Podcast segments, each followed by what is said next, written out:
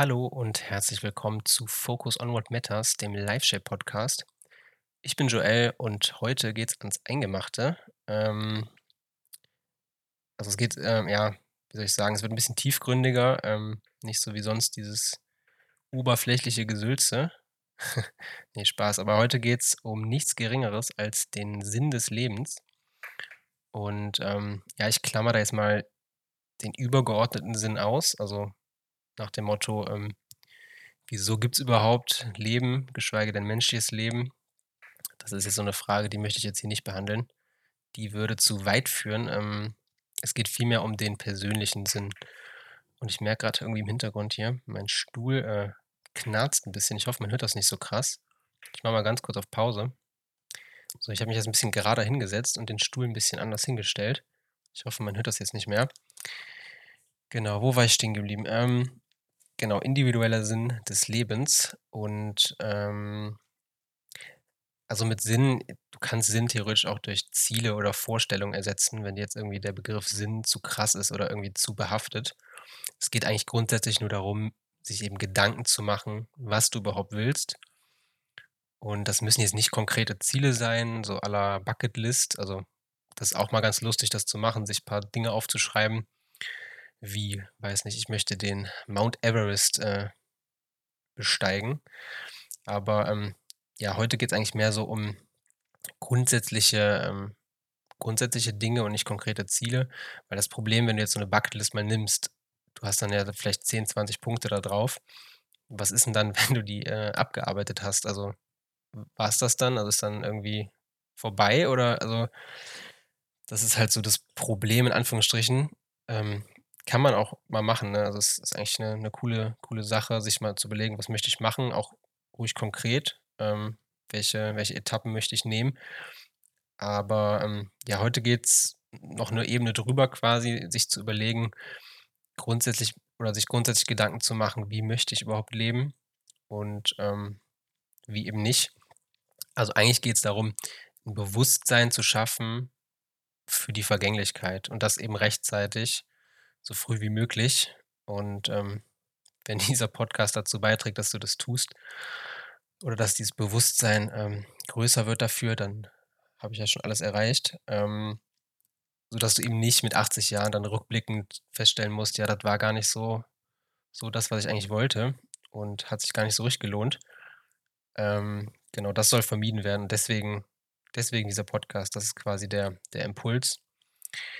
Weil du kennst es wahrscheinlich auch, dann ist der Alltag so stressig und, ähm, die allermeisten Leute nehmen sich eben nicht Zeit für solche Themen und, äh, schieben diese Themen auf oder nehmen sich sowieso nie da Zeit für. Ähm und ja, es ist immer so, wenn man von so Themen redet, das wird dann meist als, ja, sehr tiefgründig, fast schon philosophisch abgetan und also, ich glaube, wie 90 % der Leute, die ich jetzt auf so 'n Thema ansprechen würde oder mal fragen würde: „Ja, was ist 'n für dich so der Sinn?“ Dann würde direkt so kommen: „Ja, jetzt wird's aber hier philosophisch“, was ja auch irgendwo richtig ist, klar. Und, ähm, ich finde es aber 'n bisschen komisch eigentlich, dass das so 'n Thema ist, was, ja, maximal irgendwie auf 'ner Grillparty nach 3 Bier mal angesprochen wird, so und dann am nächsten Tag wieder vergessen ist. Ähm, das ist eigentlich für mich so 'n so 'n fundamentales Thema, wo man sich eigentlich mal Gedanken drüber machen sollte oder jeder sich mal Gedanken drüber machen sollte weil das eben ja eigentlich Fragen sind, die fundamental sind. Also, meiner Meinung nach sind eben die die vorherrschenden Themen, die sonst so in in Diskussionen und Gesprächen aufkommen, ja eigentlich zu 90 % irrelevant und und egal. Also, ähm, das kann ich halt nicht so ganz verstehen. Ähm, aber ja, ist noch mal noch mal 'ne andere Sache. Deswegen kann ich das Ganze ja hier im Podcast einfach ansprechen. Und ich habe da mal 'ne ganz gute Analogie eigentlich zu gehört. Stell dir mal vor, also, mal Gedankenexperiment, du wachst in 'nem Zug auf.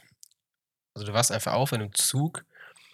Du weißt nicht, wie du da hingekommen bist, denkst dir vielleicht: „Ja, weiß nicht, habe ich vielleicht letzte Nacht gesoffen und, ähm, weiß nicht mehr, wie ich hier hingekommen bin. Was war los? Wie komme ich jetzt hier in diesen Zug?“ Also, du wachst einfach in 'nem Zug auf und weißt nicht, wieso du in diesem Zug bist, weißt auch nicht, wo der Zug hinfährt. Also, du weißt überhaupt nichts eigentlich. Dann ist ja naheliegend, dass das 1., was du wahrscheinlich machst, ähm, irgendwie 'n Passagier fragen oder 'n, weiß nicht, Zugbegleiter, was das für 'n Zug ist und wo der hinfährt. So, und wenn du das mal auf dein Leben überträgst, du wirst quasi einfach reingeworfen in dieses Leben, in diese Lebenssituation und hinterfragst das gar nicht und also, warum du überhaupt hier bist und wo die Reise hingeht. Bei 'nem Zug bei dem Zugbeispiel ist es völlig klar, dass man das tut, aber beim Leben ist das einfach so, ja, okay, man akzeptiert das. Ich bin jetzt halt hier, frage mich aber gar nicht, äh, was ich hier mache. Und, ähm, das finde ich 'n ganz gutes Bild, um mal, ähm, ja, quasi klarzumachen, dass es eigentlich schon normal ist, sich diese Fragen zu stellen oder eigentlich normaler nicht sein könnte. Ähm, genau, also damit sollte eigentlich geklärt sein, wieso man sich diese Fragen stellt und, ähm, es gibt jetzt ja verschiedene Wege, wie man sich dieser Frage nähern kann. Was möchte ich eigentlich? Du kannst natürlich einerseits brainstormen. Was möchte ich? Einfach mal dir überlegen, was möchtest du eigentlich tun in in in deinem Leben?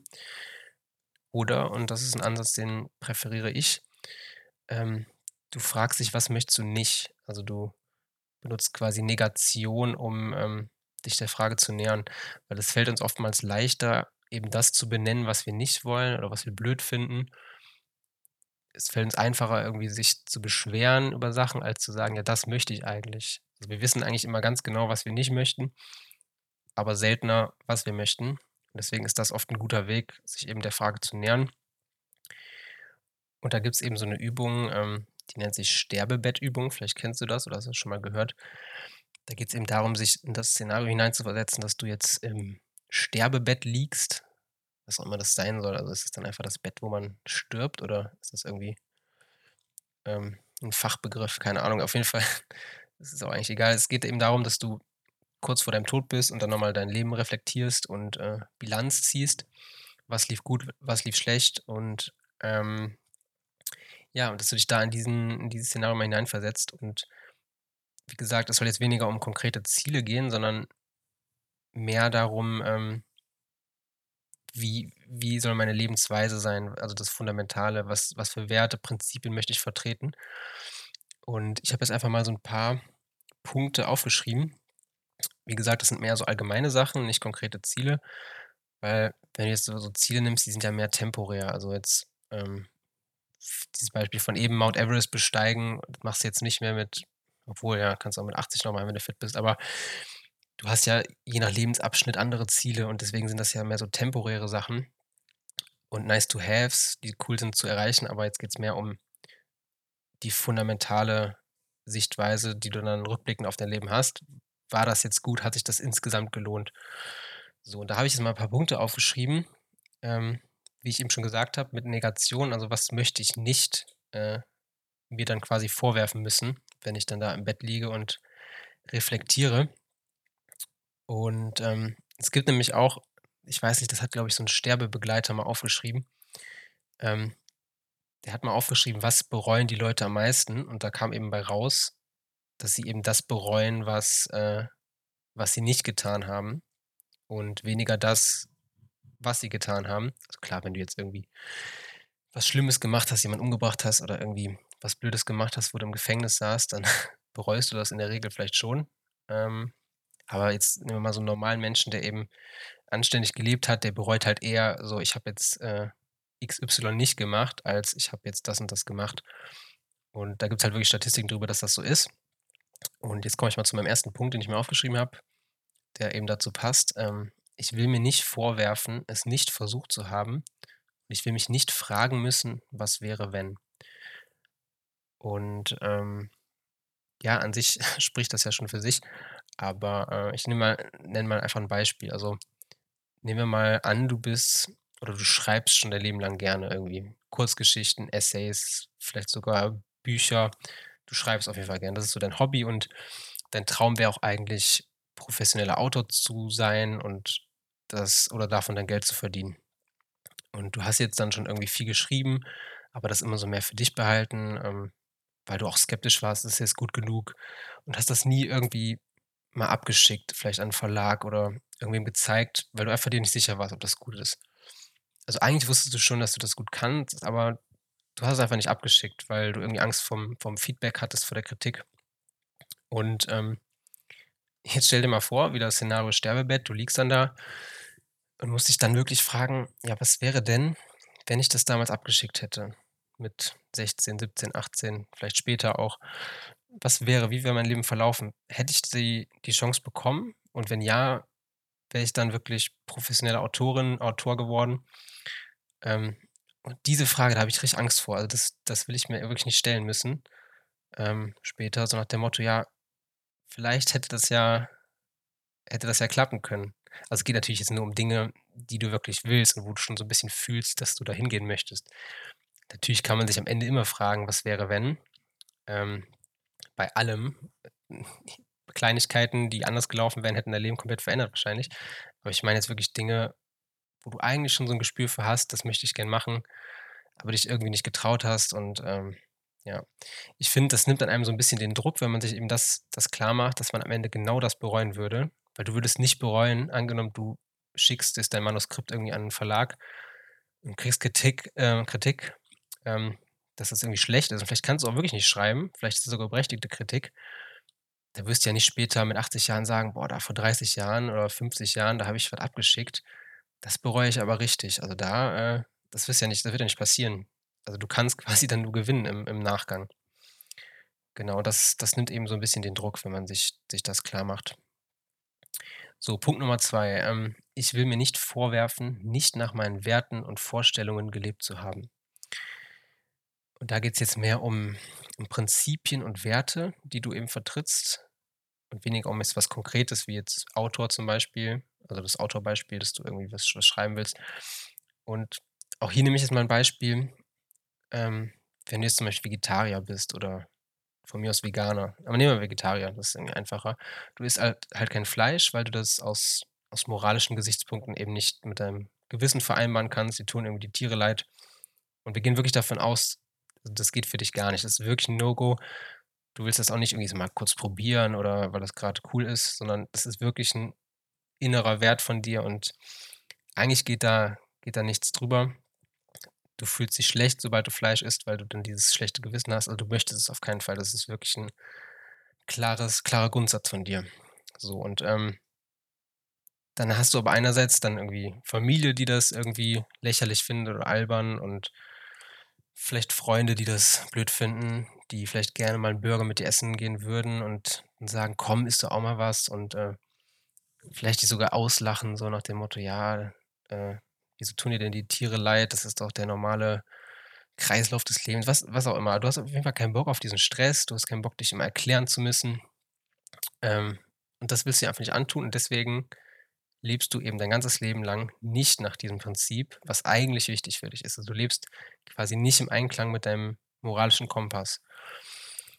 Und, ähm, geht 'n bisschen mit dem 1. Punkt einher, ne? Also, ich will mir nicht vorwerfen, nicht nach meinen Werten und Vorstellungen gelebt zu haben, weil ich glaube, das si sich später eingestehen zu müssen, ist auch echt krass. So, ich habe mein ganzes Leben lang Fleisch gegessen, obwohl ich das nie gut fand und einfach nur aus dieser Angst, was sagen andere oder diesem dieser, ähm ja, dass du einfach keine Lust hattest auf diese Diskussion und hast eigentlich nicht das gemacht, was du für richtig hältst. Und das ist, glaube ich, auch 'ne richtig, ähm, schlimme Einsicht. Deswegen bei mir hier Punkt 2. Punkt 3 ist, ähm, ich will mir nicht vorwerfen, aus Angst vor Ablehnung kleiner gewesen zu sein, als ich hätte sein können. Auch das spielt 'n bisschen oder schlägt 'n bisschen in dieselbe Kerbe wie Punkt 1. Also, dir muss klar sein, Ablehnung ist unangenehm, Kritik ist unangenehm. Wenn du vielleicht sogar ausgelacht wird, ist ist ziemlich unangenehm, aber das ist nur in dem Moment unangenehm. Ja, für den Moment sehr, sehr blöde Erfahrung, aber es ist später einfach irrelevant. Also, wenn es wirklich etwas ist, wofür du stehst, was du in dem Moment für richtig hältst und es dann machst und das auf Gegenwind stößt, ist das unangenehm, aber du wirst da später trotzdem stolz drauf sein. Du wirst dann im Sterbebett, nochmal was auch immer das das sein soll, liegen und, ähm, du wirst nicht sagen: „Boah, das war peinlich.“ Vielleicht würdest du da dann drüber lachen sogar. Ähm, du wirst stolz auf dich sein, dass du's trotzdem gemacht hast, obwohl der Gegenwind kam. Also, noch mal, ich will mir nicht vorwerfen ach ne, das war der Punkt 2. Ich will mir nicht vorwerfen, aus Angst vor Ablehnung kleiner gewesen zu sein, als ich hätte sein können. Punkt 4. Ich will ein Leben geführt haben, das mir Spaß macht. Das ist jetzt so der 1. Punkt, ähm, der nicht negativ ist oder nicht negiert ist. Ähm Und ja, also die Punkte, die ich vorher genannt habe, es soll jetzt wirklich keine Drucksituation daraus entstehen, ne? Also, Zielsetzung schön und gut, es soll, äh, aber grundsätzlich Spaß machen, ja? Du sollst dein dein Leben spielerisch angehen. Du sollst diese Ziele als Wegweiser nutzen, ähm, als Kompass, aber nicht als Voraussetzung, um um eben glücklich zu sein. Das funktioniert einfach nicht, weil dann dann machst du dir einfach nur unnötig nicht Druck und, ähm, das braucht ja kein Mensch. Also, du solltest dich einfach selbst nicht so ernst nehmen und, ähm, die Reise genießen. Also, deswegen habe ich den Punkt auch mit aufgenommen, auch wenn es jetzt nicht zu den typischen anderen Punkten mit „Ich will mir nicht vorwerfen“ passt, aber den halte ich halt für fast mit am wichtigsten. Du sollst Spaß haben. Also, ich sage immer, so 'n so 'n Tag, an dem du jetzt nicht irgendwie mal 'n bisschen Spaß hattest oder mal gelacht hast, ähm, dann lief halt irgendwas schief. Also, habe ich habe ich leider auch oft genug, aber eigentlich, wenn man mal mal ehrlich ist, lief dann irgendwas schief. Und, ähm, ja, deswegen auch sehr, sehr wichtiger Punkt für mich. So, der letzte Punkt ist eigentlich noch mal so 'n zusammenfassender Punkt. Ich will mir nicht vorwerfen, dass diese eine Chance, in Klammern, dieses Leben zu haben, nicht genutzt zu haben. Ähm, eigentlich 'n No-Brainer. Du hast nur eine Chance, du hast nur dieses Lieben äh, Leben.